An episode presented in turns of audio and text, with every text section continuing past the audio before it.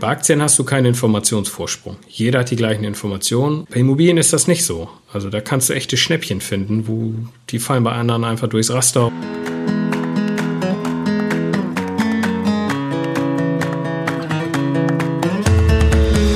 Moin, moin und herzlich willkommen zu Meine Mäuse, der Finanzpodcast für die Familie. Mein Name ist Nico. Hallo und ich bin die Eva. Heute haben wir uns ein Thema ausgesucht, bei dem es wieder ums Geld investieren geht, und zwar den Kauf einer Immobilie zur Vermietung. Also die klassische Kapitalanlage. Und da können Eva und ich beide aus dem Vollen schöpfen, denn wir sind beide auch Vermieterinnen und Vermieter. Und so ein Immobilienkauf ist schon eine interessante Nummer, weil man generell mit wenig Eigenkapitaleinsatz eine ziemlich große Nummer drehen kann, indem man halt viel finanziert. Und gerade in den letzten 10, 15 Jahren konnte ich viele Leute kennenlernen, die finanziell frei geworden sind durch Immobilien. Weniger im Aktienmarkt, die meisten finanziell freien Menschen, die ich kenne, haben es tatsächlich mit Immobilien gedreht. Und in der Folge heute gehen wir einmal durch den ganzen Prozess und teilen mit euch unsere Erfahrungen zu den einzelnen Schritten beim Immobilienkauf. Gewisse Themen werden wir dann nachher nochmal aufgreifen in extra Podcast-Phasen, aber das Grobe, den Eintritt, das versuchen wir heute mal hinzukriegen. Sehr schön, ja. Nico, es gibt ja verschiedene Anlageklassen für uns Privatinvestoren. Die möchte ich mal kurz Revue passieren lassen, weil wir haben ja auch schon in unseren verschiedenen vergangenen Folgen ein paar abgedeckt. Ich gehe mal ein auf den klassischen Aktienmarkt. Da sind wir beide ganz große Fans von ETFs. Also das ist halt so ein Paradebeispiel für eine Investition für Privatinvestoren, auch wie für uns. Und da hatten wir mal eine Folge, nämlich Folge 11 war das, in der wir da durchgegangen sind, wie wir unsere ETFs auswählen und wie wir das Ganze genau machen. Jo, da erinnere ich mich noch gut dran. ja, genau, ist noch nicht so lange her. Und das Zweite, was wir auch schon mal besprochen haben, was auch für Privatinvestoren möglich ist, da kann man ja auch ETFs kaufen, nicht nur auf Aktien, sondern eben auch auf Anleihen, zum Beispiel auf Staatsanleihen. Wir beide wissen ja, dass das ja so eigentlich wenig attraktiv ist. Mit den Zinsentwicklungen in den letzten Jahren ist das ja eine Form, der Investition, die immer unrentabler geworden ist. Aber prinzipiell ist es auch noch offen, also eine Möglichkeit zu investieren. Ja, dann gibt es zum Beispiel auch am Aktienmarkt, da gibt es auch wieder ETFs, aber ob man auch mit Direktinvestment ist es möglich, in Gold oder in Silber zu investieren und Rohstoffe zum Beispiel. Das sind so die großen Assetklassen. Ne? Ich bin ja, was Rohstoffe, Gold angeht, da bin ich ja nicht so ein Fan von. Können wir auch noch mal eine Folge drüber erzählen. Für mich sind ja die drei großen Dinger sind eigentlich Aktienmarkt, Anleihen, Immobilien. Da dreht sich die Musik auch seit Hunderten von Jahren. Also das sind so, so Märkte, die haben auch schon ein bisschen was durchgemacht und ihren ihre Daseinsberechtigung. Und bei Immobilien, das ist ja auch ein Riesenfeld. Ne? Da haben wir ja das Eigenheim, da hatten wir auch schon mal die Kaufen- oder Mieten-Folge gehabt. Folge Nummer 10 war das, glaube ich. Du kannst in ein Ferienhaus investieren, du kannst das bei Airbnb eins kaufen und da vermieten. Du kannst dir äh, Real Estate Investment Trust REITs äh, reinholen. Das sind dann größere Portfolien an, an meist gewerblichen Immobilien. Auch eine gute Alternative, können wir uns auch in der Zukunft nochmal angucken. Aber so das ganz klassische, ich kaufe eine Wohnung in irgendeiner Stadt und vermiete die an jemanden. Das ist ja so der, der Kern der Kapitalanlage eigentlich in Immobilien für mich. Da sprechen wir jetzt drüber und Eva, fang du doch mal an. Du hast dir ja vor gar nicht allzu langer Zeit eine Immobilie gekauft, oder? Genau, das war 2018, ich weiß das noch so ganz genau, weil da war ich schwanger mit unserem zweiten Kind, unserer Tochter. Und da waren wir doch öfters in Österreich. Genau, weil meine Familie auch in Österreich wohnt und wir haben uns da ähm, ein paar Wohnungen angeguckt und ich kannte in meiner Heimatstadt natürlich da auch sehr viele Gegenden sehr, sehr gut und wusste schon, worauf ich da achten soll. Und eine Wohnung, die fand ich halt dann besonders interessant, mit schönem Blick auf die Berge im fünften Stock, mit Lift, falls irgendwer mal nach Österreich ziehen will und die Wohnung mal frei wird, das ist ein schönes Stück. Und das war aber 2018 und natürlich waren da die Preise jetzt aufgrund der Zinsentwicklung und den günstigen Immobilienkrediten ja auch nicht mehr so günstig, muss man sagen. Ist das in Österreich ähnlich gewesen dann, also wie die Immobilienentwicklung in Deutschland, die Preisentwicklung? Ja, also man muss sogar sagen, dass es in einer gewissen gewissen Hinsicht noch extremer war, weil die Mieten so günstig sind in Österreich. Also das ist ein österreichisches Phänomen, dass die Mieten sehr, sehr günstig sind. Die Preise sind natürlich okay. aber auch genauso stark gestiegen wie auch in Deutschland. Und dann gibt es halt so Extremfälle in Wien, wo man halt wirklich um sehr, sehr, sehr, sehr teures Geld Wohnungen kaufen kann, aber die Mieten sind sehr, sehr, sehr gering. Ja, Österreich ist jetzt nicht unbedingt das größte Immobilieninvestitionspflaster sozusagen, aber ich habe ja auch jetzt nicht in Wien die Wohnung gekauft, sondern ja in einer Stadt, St. Pölten heißt die, die ist so 40 Kilometer entfernt von Wien, auch eine Studentenstadt und das ist halt eben so meine Heimatstadt. Ne? Es ist halt in dem Fall auch ein bisschen so emotional, ich bin halt emotional auch ein bisschen verbunden.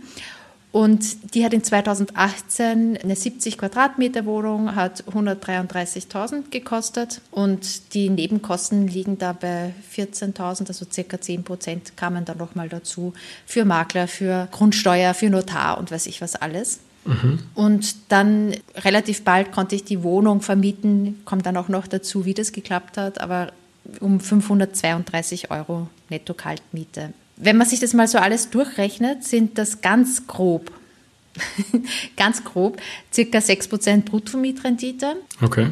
Und ja, das ist ja die Bruttomietrendite, ist ja die Warmmiete mal 12, da hat man die Jahreswarmmiete dividiert durch den Gesamtkaufpreis mit allem drum und dran. Das ist immer so eine gute Pi mal Daumengröße dann. Ne? Genau, so 6 Prozent.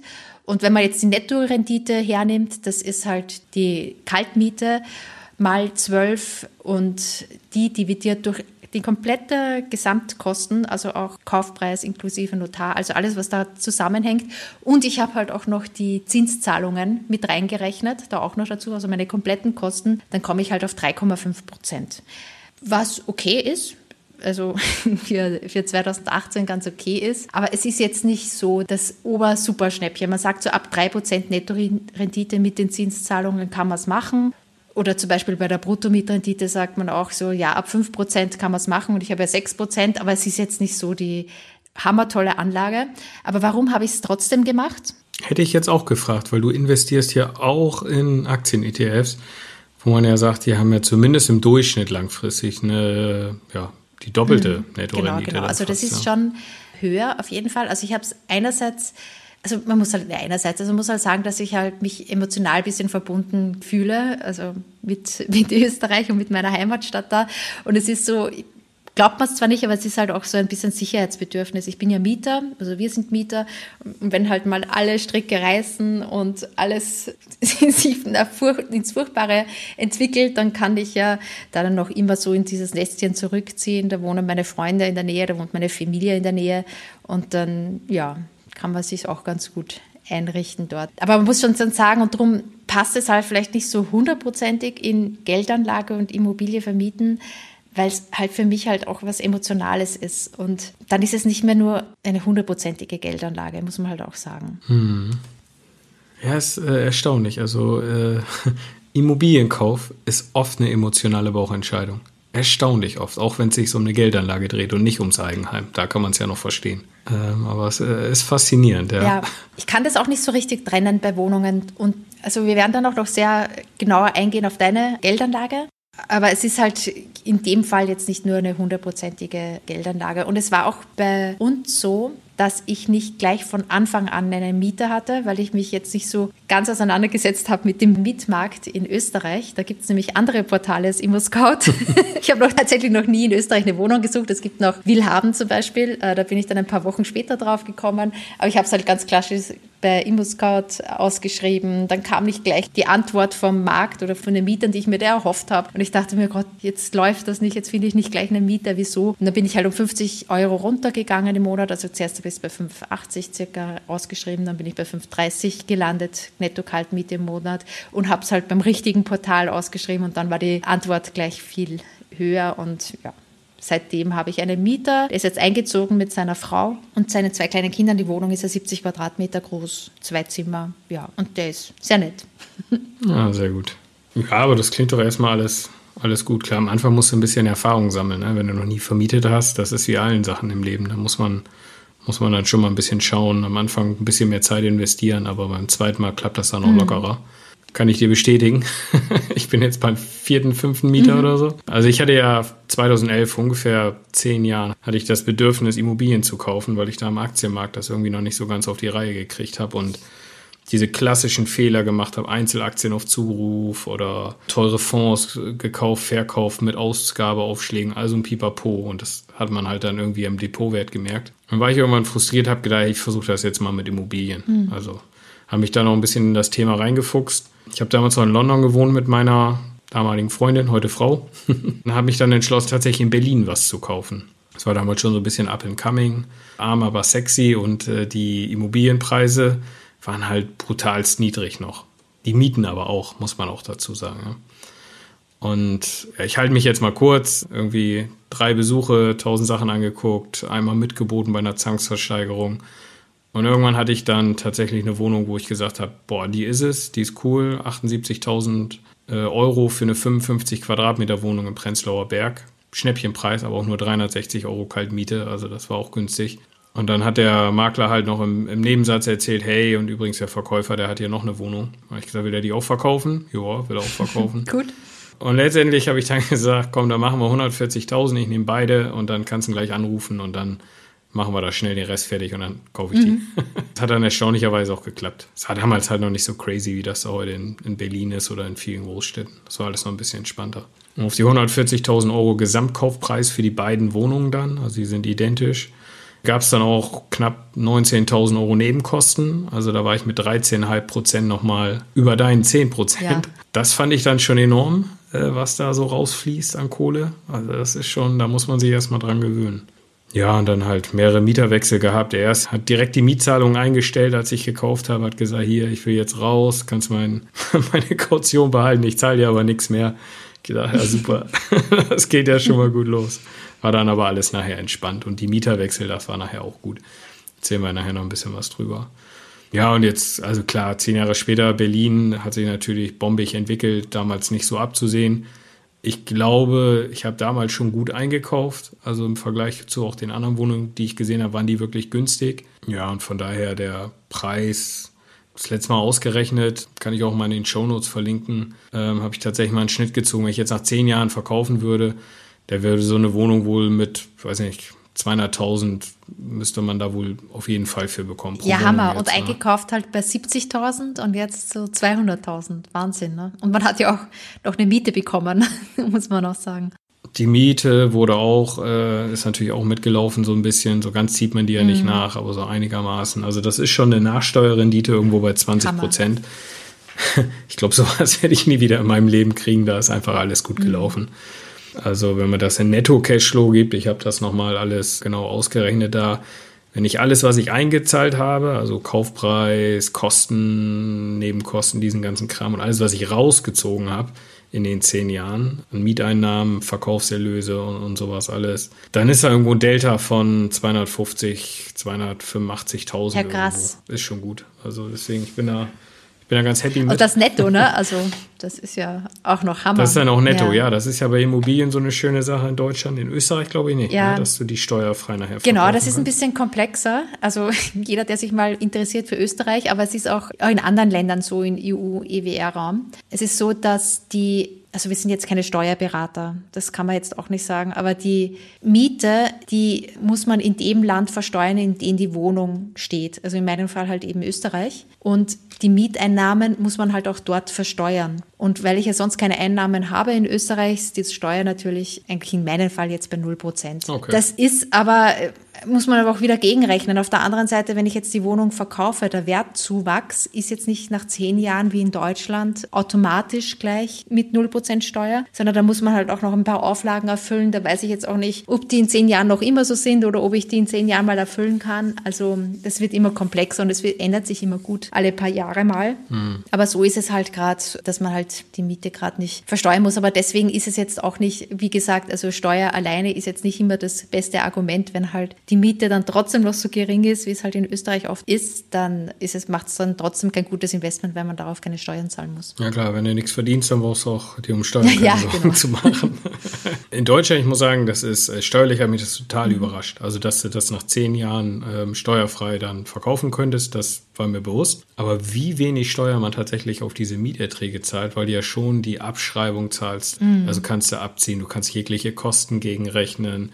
Da gibt es ein Pipapo und wenn du mal nachher guckst, was wirklich noch überbleibt, das musst du dann mit deinem persönlichen Steuersatz dann tatsächlich versteuern das ist dann gar nicht mehr so viel. Also das, das hatte mich überrascht. War aber damals tatsächlich auch nicht in meinen Kalkulationen jetzt irgendwie ein Faktor, mhm. weil Steuern lasse ich immer komplett aus. Ja, das habe ich auch. Also von dem her ist das, also mit Steuer alleine lässt sich da jetzt nicht, weil das kann sich auch immer wieder ändern. Ne? Also das habe ich ja auch gesehen in meinem ja. Fall. Das ändert sich alle zwei, drei Jahre mal wieder und mal hast du Glück, mal nicht. Also das sollte man lieber außen vor lassen. So, dann steigen wir direkt mal ein. Immobilie kaufen. Wo kaufst du denn eine Immobilie? Das ist ja immer das, das A und O eigentlich. Lage, Lage, Lage. Lage.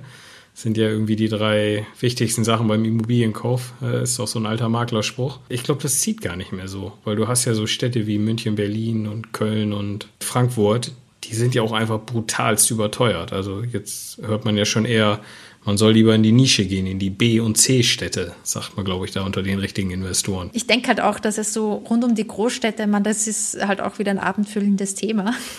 Aber so, wenn man jetzt vergleicht die Relation zwischen Miete und dem Kaufpreis mit allem drum und dran, dann ist man halt zum Beispiel jetzt in München bei einer Brutto-Mietrendite, wenn man es jetzt wirklich auch nur grob sagt, das soll ja nur ein Vergleich sein, mhm. München bei einer Brutto-Mietrendite bei 2,5 Prozent. Also das ist mit meinen jetzt 6 Prozent, wo ich jetzt auch nicht so super begeistert bin, also weil ich auch jetzt nicht mehr so eine Geldanlage sehe, also das ist halt fast zweieinhalb Mal so teuer. Da könnte ich mir halt in Theorie zwei, drei Wohnungen in St. Pölten kaufen und damit die Miete bezahlen komplett. Ne? Also mit hm. die Hälfte des Geldes. Ja, das finde ich auch. Also aktuell, das ist schon, ist schon hammerhart. Ja. Ist auch ganz schwierig. Ich glaube, so pauschal können wir da jetzt auch gar nichts ja. zu sagen, weil das, da muss man dann wirklich schauen. Aber eine Sache würde ich tatsächlich ans Herz legen. Man muss nicht unbedingt da kaufen, wo man wohnt. Mhm. Das ist ja immer so, ein, so, eine Grundannahme von vielen, die sagen, ja, das muss in der Nähe sein, ich will ja mal schnell hinfahren können und so. Also als ich mir da in, in Berlin die Wohnung geholt habe, da habe ich halt in London gelebt. Also das war, ich kann euch sagen, kein Problem. Also man kann da so wunderbar eine Wohnung aus der, aus der Ferne vermieten. Und wenn mal was ist, zur Not kann man dann auch einmal im Jahr, wenn man das Bedürfnis hat, da auch mal hinfahren. Aber man kann sehr vieles aus der Ferne machen. Und diese, dieser Anruf, mein Klo ist verstopft an Silvester, du musst sofort kommen, das ist auch so ein Mythos. Also ja. das habe ich in zehn Jahren noch nicht erlebt, sowas. Ja. Du hast ja noch viel mehr Erfahrung. Ich habe jetzt nur zwei Jahre Erfahrung, aber da war einmal, da mussten wir tatsächlich mal das, muss ich das Fenster reparieren lassen. Das war aber wirklich sehr überschaubar und das war ein Anruf. Von dem her. Vielleicht, also das ist auch noch so, ein, so eine Erfahrung bei mir. Oder am Anfang stand die Entscheidung, lasse ich das Ding verwalten? Also es gibt ja immer eine Hausverwaltung für alle Eigentümer im Haus, wenn es mehr Parteienhaus ist. Die hast du sowieso, das ist diese WEG-Verwaltung. Aber es gibt, für dein Sondereigentum kannst du das ja auch noch verwalten lassen. Das kostet dann irgendwie, was ich, 20, 25, 30 Euro im Monat. Und dann musst du dich nicht mehr mit deinem Mieter direkt auseinandersetzen. Mhm. So, oder du sparst dir den Kram und dann machst du das halt selber, diese Sonderverwaltung. Und ich habe damals tatsächlich überlegt, ja, okay, würde da eigentlich die Sonderverwaltung machen? Und der Makler meinte, hey, weißt du was, versuch das doch mal selber. Guck da erstmal, kannst du immer noch machen. Es war ein super Rat im Nachhinein, weil ich habe nie das Bedürfnis gehabt, als ich da erstmal dabei war, dass ich irgendwie so eine extra Hausverwaltung noch braucht. Das läuft eigentlich entspannt. Und ich hatte auch schon Schäden, ich hatte schon Wasser in einer Wohnung, Spülmaschine kaputt, also ein Kram. Aber letztendlich rufen die dann an, die Mieter, und sagen, ey, hier ist ein Problem. Und meine Antwort ist immer, du, dann löst das und schick mir die Rechnung. Lass die Waschmaschine reparieren, wenn sie komplett hinüber ist, dann kauf eine neue. Mhm. Küche habe ich letztens einem Mieter gesagt, der wollte gerne eine neue Küche. Cooler Mieter, habe ich gesagt, dann mach das. Pass auf, ja. fahr zum Ikea, lass dir das alles ausmessen, bau die selber ein. ich zahle dir den Kram. Und das klappt wunderbar. Ja. Also da hat man auch keinen Stress mehr dann. Ja, ich muss gerade etwas lachen. Ja, von sowas kann man als Mieter in München ja irgendwie nur träumen. Ich war total überrascht. Als ich von Hamburg nach München gezogen bin, dann ist es wirklich komplett Usus, dass der Mieter die, die Küche bezahlt und komplett einrichten lässt. Da werden alle Wohnungen, also ohne Küche, vermietet. Hm. Genau. Das ist halt wirklich wie, es ist halt so ein Anbietermarkt halt auch. Ne? Also wenn man sonst keine Möglichkeiten hat, dann nimmt man halt auch das, auch wenn man die Küche zahlen muss. Also ich muss sagen, echt toi toi toi, die zehn Jahre und die vier, fünf Mieter, die ich hatte, ja. das ist alles gut gelaufen. Ich glaube, wenn du da einmal so einen richtigen Vollidioten drin hast, der dir das Leben zur Hölle machen will, dann ich glaube, da hätte ich die Wohnung ja auch schon vielleicht schon verkauft. Ja. Also solange ich da jetzt irgendwie keine schlechten Erfahrungen habe, dann läuft das. Aber wenn du da so tatsächlich irgendwie so einen Stinkstiefel drin hast, das kann auch in eine ganz andere mhm. Richtung gehen, klar. Ich wollte sagen, wenn man Lage, Lage, Lage sagt, also du hast ja wirklich eine super Lage halt auch in, in Berlin. Ne? Also das ist ja mit Prenzlauer Berg auch noch total in die Höhe geschossen. Das kann man natürlich im Vorhinein auch nicht mehr so sagen. Ist halt auch ein Risiko dabei. Aber es ist eigentlich eine schöne Sache, ne? dass es halt gerade da auch im Wert riesig gestiegen ist. Ja, es war damals tatsächlich schon eine teure Gegend in Ach, Berlin. Okay. Mhm. das beim Kaufpreis jetzt nicht so ja, denkt. Ja, aber denke ich mir jetzt auch. Ähm, ja. ich, ich wollte gerne irgendwo, ähm, wo halt äh, eine große Nachfrage mhm. ist. Also ich wollte mir die Mieter selber aussuchen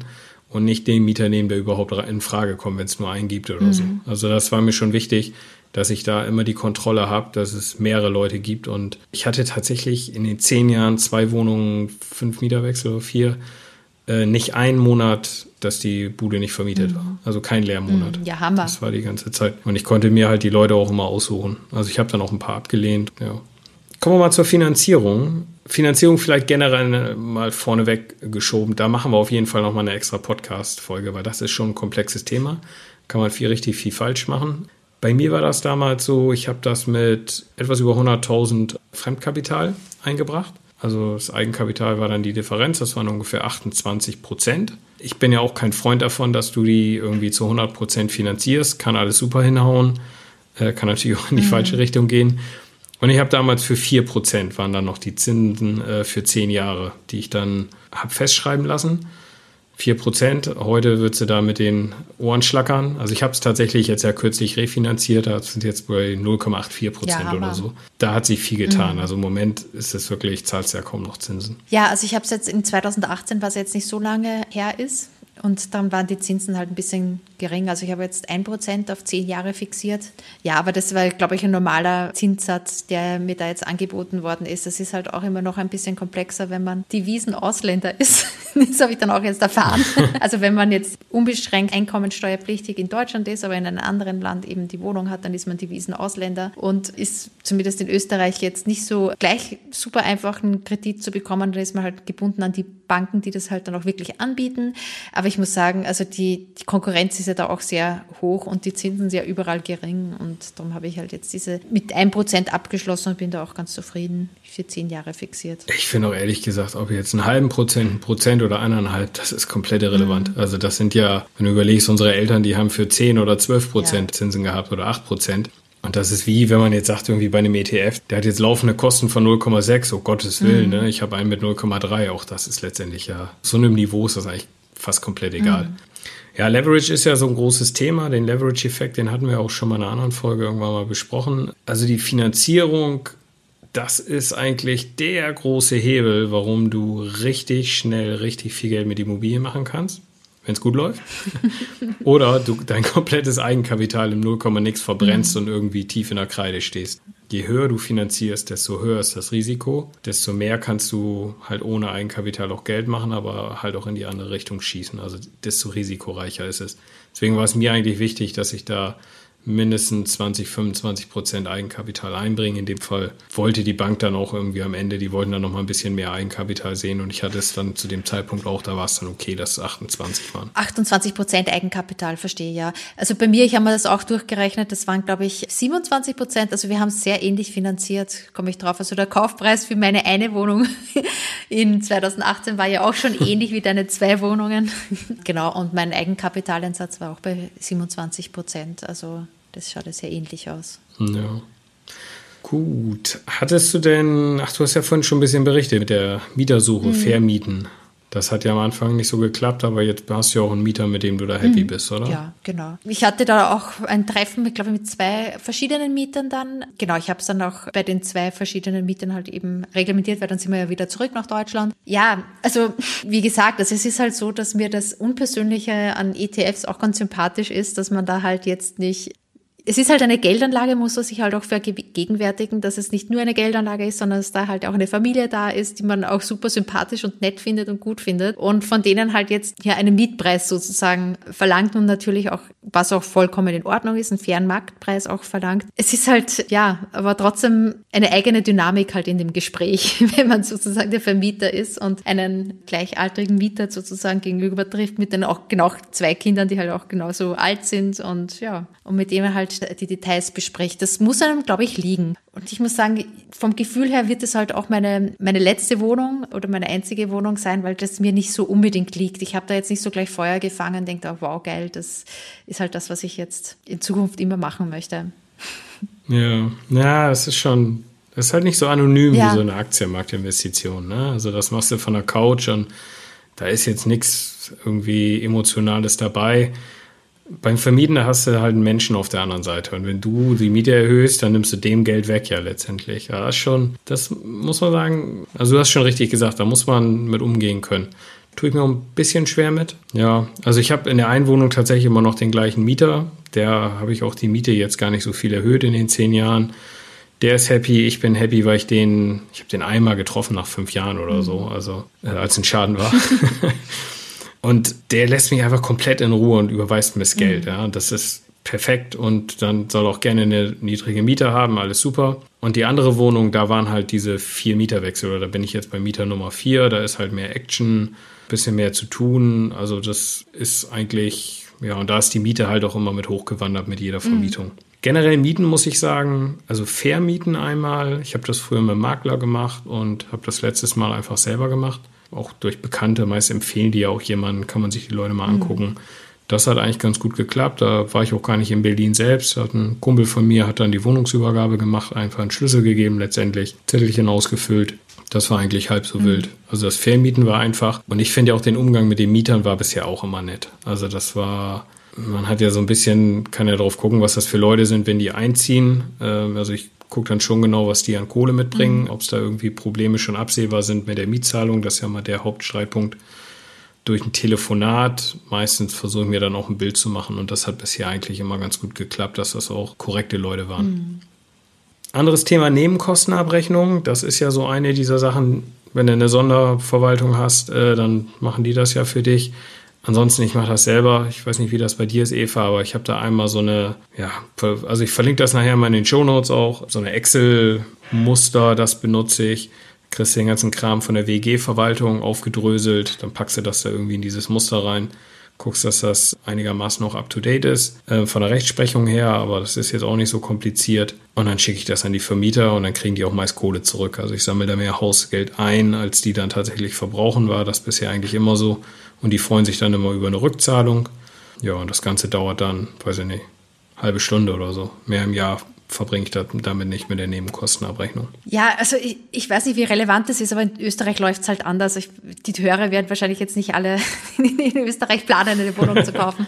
Aber es ist halt so, dass äh, generell die Miete immer warm bezahlt wird. Also äh, inklusive Nebenkosten und als Vermieter bezahlt man dann halt alles davon. Oh, okay. Und da gibt es halt auch einmal im Jahr eine Abrechnung. Man gleicht das immer ab und erhöht dann halt die, die Nebenkosten, wenn das mal höher war oder setzt ihn niedriger an, aber das war in meinem Fall bis jetzt noch nicht so. Also wir lassen es mal so laufen, wie es ist. Es wird halt immer Warmmiete verrechnet. Ah, witzig. Also auch die ganzen Mietpreise, die man sieht in Österreich, ist immer inklusive aller Nebenkosten.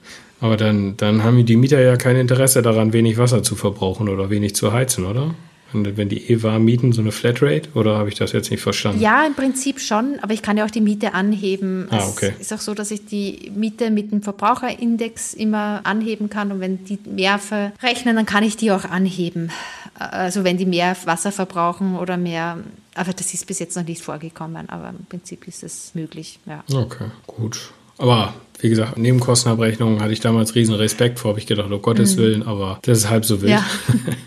so Eigentümerversammlung mhm. oder hier der Vorhof der Hölle für den Vermieter. Also eine Sache, wenn ich, als ich die Wohnung gekauft habe, das haben wir auch alle vorher gesagt, lies diese Protokolle von diesen, von den letzten zehn mhm. Jahren von dieser Eigentümerversammlung. Da kriegst du schon einen guten Überblick, ob da irgendwie Krieg herrscht oder nicht in dem Haus. Das war mir wichtig, dass da nichts irgendwie Auffälliges drin stand. Eigentlich geht das auch einigermaßen. Jetzt haben wir da so ein bisschen Beef in der Truppe. Die haben da jetzt irgendwie den Verwalter rausgeekelt, äh, weil da so ein Stinkstiefel ist, mhm. der den das Leben zur Hölle macht. Also ich glaube, bei dieser Veranstaltung, wenn man sich da wirklich intensiv einbringt und mitmischen will, kann das eine sehr frustrierende, schreckliche Erfahrung mhm. sein die die Lebensqualität äh, mindert. Ich gehe da nicht hin. Mhm. Ich mache mir das ganz einfach. Ich lasse mir den Kram zuschicken von der Verwaltung. Dann rufe ich die Verwaltung an. Wir sprechen alle Punkte durch, dass ich die verstanden habe. Dann setze ich meine Häkchen, wie ich entscheiden möchte. In meinem Fall ist das eigentlich immer, was in die Bausubstanz investiert wird, sage ich immer, yo. Und Sachen, wo ich mir nicht sicher bin, enthalte ich mich. Das können die Leute vor Ort dann besser, die auch in ihren Wohnungen wohnen. Die sollen das dann für mich mitentscheiden. Und dann gebe ich die Vollmacht an die, an die Wohnungsverwaltung. Und dann sollen die machen, was sie wollen. Also letztendlich sind meine zwei Wohnungen von, ich weiß nicht, 30 oder so, ich kann da eh nicht das große Rad drehen und den ganzen Stress, den will ich mir dann auch nicht geben. Also die, ich stimme dann schon ab, aber wenn ich nachher überstimmt werde, dann so what. Also mm. da hängt jetzt nicht mein Herz dran. Mm. Ja, also ich bin auch nicht bei der Eigentümerversammlung, bin ich auch nicht da. Ich lese mir das auch durch, ich habe es vor dem Kauf auch durchgelesen, ob es da Themen gab, aber sonst, nee, da habe ich bis jetzt auch noch nicht so viel Zeit drauf verwendet, muss ich sagen. Ja, das sagen ja viele als Argument, dass sie sagen, hey, da habe ich keine Lust mm. drauf, deswegen würde ich das nicht machen. Also pff, sage ich immer, dann geh nicht hin. Mhm. Weißt du, das ist irgendwie, das sollte ich da nicht abhalten. Du musst ja nicht hingehen. Wichtig ist, dass man abstimmt, weil sonst sind die nicht beschlussfähig, dann mhm. wird nichts entschieden. Man kann sich einbringen, aber wer keinen Bock drauf hat, dann lasst es einfach. Also ich glaube, das ist auch nicht so schlimm. Ja, dann haben wir jetzt so ein bisschen so, sind im, im, im Höhenflug über die einzelnen Themen gegangen, ja. um mal so ein bisschen unser, unser Feedback zu den Punkten zu geben. Lass uns vielleicht nochmal darüber sprechen, was ist denn die, die Pros und Cons von so einem Immobilienkauf?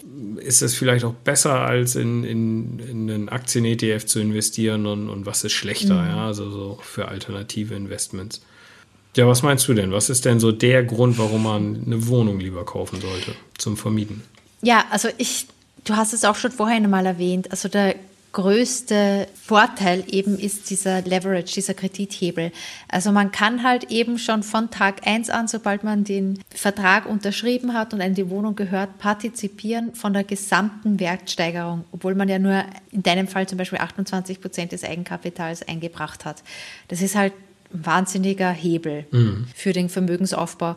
Und wenn man dann auch noch, wie in deinem Fall, halt eine super Lage halt auch hat und ja, sich die halt auch nochmal richtig gut entwickelt hat und ihn gut eingekauft hat, das ist halt auch, glaube ich, das Größte. Also zu einem guten, fairen Preis oder vielleicht auch noch zu einem günstigen Preis, so wie du das geschafft hast, das kaufen, dann ist es eine, eine Hammer-Geldanlage. Natürlich, das ist halt etwas, was in einem ETF auf Leverage, glaube ich, nicht so möglich ist denke ich nicht. Nee, es ist halt, also ein Kredit funktioniert hier auch einfach mhm. gut. Also, aber vorneweg mal, das geht natürlich in beide Richtungen. Ne? Also ja. Leverage ist halt, wenn's, wenn es sich halt nicht gut entwickelt, hast du ein Problem, ganz klar. Aber der, der Finanzmarkt ist ja einfach super entwickelt. Also die Immobilienkredite gibt es halt schon seit ewig und da wird sich drum geprügelt, das unter die Leute zu bringen. Und anders als bei Aktien, kannst du ja auch leveragen, also mit, mit Kredit kaufen. Aber diese, diese, diese Wertschwankung, die es bei Immobilien ja auch gibt, die sind halt intransparent. Bei einer Aktie, wenn an dem Tag die gerade keiner kaufen will, dann geht der Kurs mhm. runter. Bei der Immobilie, wenn an dem Tag äh, gerade diese Immobilie keiner kaufen will, dann weißt du das ja nicht. Und bei den Aktien ist das so, wenn dein Portfolio fällt und du gehst unter eine gewisse Grenze, dann musst du nachschießen und äh, dann musst du äh, verkaufen oder sowas. Und bei einer Immobilie hast du das nicht, weil die Leute das gar nicht sehen. Mhm. Die läuft zehn Jahre mhm. durch. Und von daher ist der Kredit günstig und auch, auch bequem eigentlich mit zehn Jahre Zinsbindung und sowas. Das ist schon, schon wirklich ein Vorteil für eine Investition. Was ich aber fast noch wichtiger finde, was gut an Immobilien ist, du hast halt nicht diesen perfekten Markt wie bei Aktien. Bei Aktien hast du keinen Informationsvorsprung. Jeder hat die gleichen Informationen und du mit den Informationen, die dir zur Verfügung stehen, da stehst du ganz hinten an der Reihe. Da sind diese ganzen Profi-Anleger meilenweit voraus, bessere Systeme, Informationsfluss haben das drauf, haben ganze Herrscher an Analysten. Und du bist da so ein kleiner Fisch, der da irgendwie eine Idee hat oder ein Kumpel was gesteckt hat und dann kaufst du irgendwie eine Aktie. Also der Markt ist in sich perfekt. Bei Immobilien ist das nicht so. Also da kannst du echte Schnäppchen finden, wo die fallen bei anderen einfach durchs Raster oder die haben das jetzt nicht gesehen oder sowas. Da kannst du halt, wenn du vom Nachbarn weißt, irgendwie, keine Ahnung, der will verkaufen und will das einfach nur loswerden, dann hast du diesen Informationsvorsprung, den kein anderer mhm. hat. Und dadurch kannst du halt Schnäppchen machen. Das gibt es bei Aktien nicht. Ja, also wir haben ja auch viel über ETFs und dergleichen gesprochen und vergleichst es ja auch so viel mit Aktien. Genau, also da muss man halt genau sehen, was vielleicht auch nochmal die, die Vorteile von so einem ETF-Portfolio sind. Und ein paar haben wir ja auch schon angeschnitten. Ein Ding ist halt, dass man mit einer Immobilie zur Vermietung, ja, mit echten Menschen, mit den Mietern sozusagen zu tun hat. Und wir haben halt jetzt Glück mit unseren Mietern und alles läuft gut, aber es könnte natürlich auch etwas sein, dass ein Mieter mal nicht zahlt oder dass etwas ruiniert wird oder dergleichen. Also es kommen halt auch hier vielleicht Kosten auf einen zu, an die man nicht so sehr gedacht hat. Ja, genau.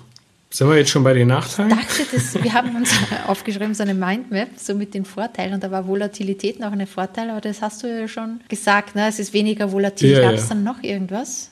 Ich sehe es jetzt gerade nicht. Äh, nee, nee, ist, ist gut. Mhm. Ich habe gerade noch überlegt, ehrlich gesagt. Achso, Ach so, Disziplin ja, vielleicht. Das vorletzte. Also du, du musst durchziehen. Okay. Du, du musst mhm. durchziehen, sozusagen, du kriegst deinen Kredit und dann ist auch nicht die Frage, investiere ich jetzt mhm. äh, oder nicht, sondern du tilgst ja. deine Schulden weg. Ich sag mal, das ist natürlich, wenn man da jetzt nicht so ein, so ein die Willenskraft von so einem Shaolin-Mönch hat, dann ist das eine ganz gute Geldanlage. Ja, Weil die Bank, die will ja immer monatlich das Geld und das ist halt ein Zwangssparplan, wenn man so will, ne?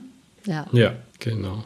Nee, und sonst bei Nachteilen ganz klar Nebenkosten. Also diese, in meinem Fall da 13,5 Prozent, die haben mich komplett mhm. aus der Bahn geworfen, wo ich gedacht, ihr Deppen, was wollt ihr eigentlich meine ganze Kohle haben? Besonders ja. du Makler. Für sein wirklich ja. einmal Tür öffnen habe ich den da die, ich wusste gar nicht, wie waren das denn? Knapp 10.000 oder so? Oder? Nee, kann er nicht. Weiß nicht, 8.000, mhm. 7.000 überwiesen. Das fand ich schon enorm damals war dann gar nichts im Vergleich zu unserem ja. Eigenheim. Das war noch eine ganz andere Liga, aber also die Nebenkosten sind schon heftig. Und du investierst halt deine ganze Kohle in ein Objekt. Ne? Also dieses Klumpenrisiko, dieser Mangel an Diversifikation, das ist schon ein richtiges Risiko. Wenn es da mal schlecht läuft, dann hast ja. du echt ein Problem. Ja, und das ist halt auch etwas, wo man gucken muss. Also mittlerweile so dieses Schnäppchen, wo man sagt, Hammer, Kaufpreis-Miete-Verhältnis ist richtig gut, die werden wirklich, wirklich immer seltener. Der Radius, in dem man die Immobilie sucht, muss halt auch immer größer werden. Also dass man da halt wirklich ein gutes Verhältnis noch findet, weil jetzt das komplett außer Acht lassen und sagen, ach, die, der Wert steigt ja sowieso und dann wird es mit dem Hebel alles rentieren. Das wird halt schwierig, glaube ich, mittlerweile. Und dann vielleicht noch als letzten mhm. Punkt, so als Nachteil, das ist halt schon ein recht illiquides Investment. Also wenn du deine Aktien hast, dann kannst du jederzeit sagen, so ich drücke auf den Knopf und weg ist es, ja, auch wenn jetzt der Preis nicht gut ist. Bei so einer Immobilie, da kannst du schon mal länger da hängen, bis du also einen Käufer findest für deine Immobilie.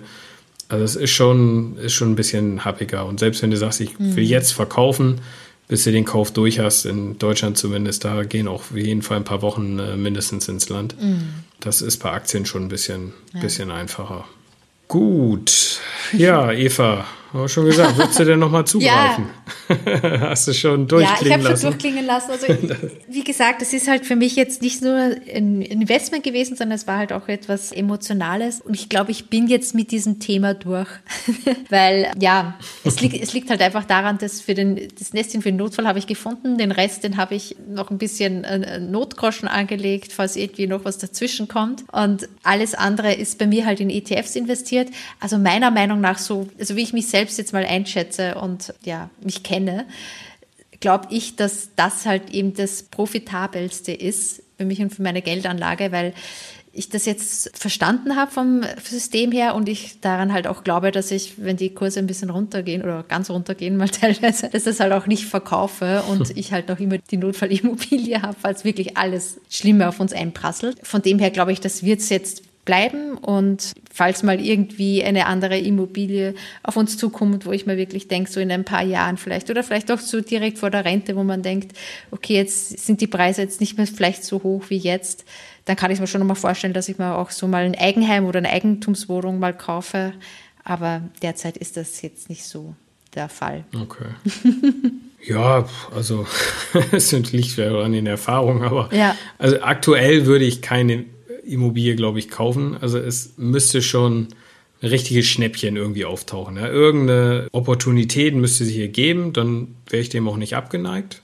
Ich bin auch immer am Gucken, das war ganz witzig, hat mir damals eine Kollegin erzählt, die sagte, wenn du dir deine Immobilie kaufst oder wenn du dir die erste Immobilie kaufst, dann wirst du in Zukunft an diesen Maklerfensterläden mit diesen kleinen Zettelchen drin mit den Wohnungen, da wirst du stehen ja. bleiben und gucken, egal wo du im Urlaub bist. und es ist tatsächlich so, das ist, wenn du einmal investiert hast in Immobilien, dann irgendwie bist du da angefixt ja. und, und guckst zumindest mal. Ja, muss halt irgendwie alles passen. Also generell finde ich, sind Immobilien eine fantastische Ergänzung zum Aktienmarktportfolio weil die Zyklen, die laufen nicht parallel, das kann sich so ein bisschen ausgleichen. Also im Moment geht alles durch die Decke, aber es gibt dann auch mal Zeiten, in denen äh, Immobilien besser laufen oder Aktien besser laufen. Das macht schon Sinn, beides zu haben. Ob man jetzt eine Wohnung kauft oder ob man das ein bisschen breiter diversifiziert, das kann man dann immer noch gucken. Im Prinzip ist das schon eine feine Sache. Und die Wohnung, die ich jetzt habe, ich sag mal, solange die jetzt so weiter gut laufen, dann gibt es für mich da eigentlich keinen Grund, da jetzt irgendwas dran zu machen. Äh, wenn jetzt irgendwie mal Probleme kommen, wenn ich jetzt wirklich mal einen doofen Mieter habe, äh, wenn dieser ganze Kuddelmuddel da mit dem Mietendeckel in Berlin, der ist auch irgendwie ein bisschen nervig, wenn das mehr wird, dann und ich einfach keinen Spaß mehr am Vermieten haben oder wenn es mich nervt, dann wäre mir, glaube ich, meine Lebensqualität wichtiger und dann würde ich verkaufen. Aber solange es mir Freude macht, ähm, und das tut es eigentlich im Moment äh, und ist interessant, gibt es für mich keinen Grund, die Wohnung zu verkaufen. Ja, du hast ja auch wirklich eine super Entwicklung da auch noch hingebracht. Also ich glaube, dann würde ich auch nochmal die Augen offen halten, weil es spricht ja auch nichts dagegen, dass es nochmal klappt. Ne? Also von dem her ist es ja eine, ein schöner Abschluss, ein schöner Grundgedanke, dass eine Immobilie gute Alternative sein kann oder Ergänzung sein kann vor allem. Genau. Dann haben wir doch eigentlich jetzt, Eva, einen, ja. einen, schönen Abschluss auch, haben uns einmal rund um das Thema Immobilien bewegt zum Vermieten. Und es zeigt aber auch ganz gut, wie du sagst, für dich ist das emotional so eine Kiste, wo du sagst, naja, Vermieten ist jetzt nicht unbedingt meins, aber dir ist schon wichtig, dass du diese Immobilie aus emotionalen Gründen noch hast. Dein Nestchen für den Notfall. ich glaube, Immobilienbesitzerin wie du gibt es viele, mhm. also die das tatsächlich auch vermieten, wo es genauso ist. Äh, für mich ist es einfach eine ganz normale Geldanlage, wo ich mich emotional so weit von trennen möchte, wie es irgendwie geht und ich will weder was eigentlich mit meinen Mietern zu tun haben, noch irgendwas, solange das läuft, ist alles gut. Äh, das ist wahrscheinlich dann das andere Spektrum. Aber es zeigt ja ganz gut, dass so eine Immobilie eine, eine feine Sache sein kann, besonders als Ergänzung zum Aktienmarktportfolio. Schön. Dann freuen wir uns, dass du wieder zugehört hast und bis zum nächsten Mal in zwei Wochen. Alles klar. Ciao, mach's Ciao. gut. Ich hoffe, dir hat die Podcast-Folge von Meine Mäuse, der Finanzpodcast für die Familie, gefallen. Wenn ja, zögere nicht, mit einer Freundin, mit einem Bekannten, mit einem Freund darüber zu sprechen. Finanzielle Bildung ist so wichtig für alle. Wenn du iTunes hast, freuen wir uns immer über eine positive Bewertung. Damit ist der Podcast noch einfacher auffindbar. Alle Links zu den besprochenen Themen und auch zu unseren Blogartikeln findest du in den Show Notes. Vielen Dank, dass du zugehört hast.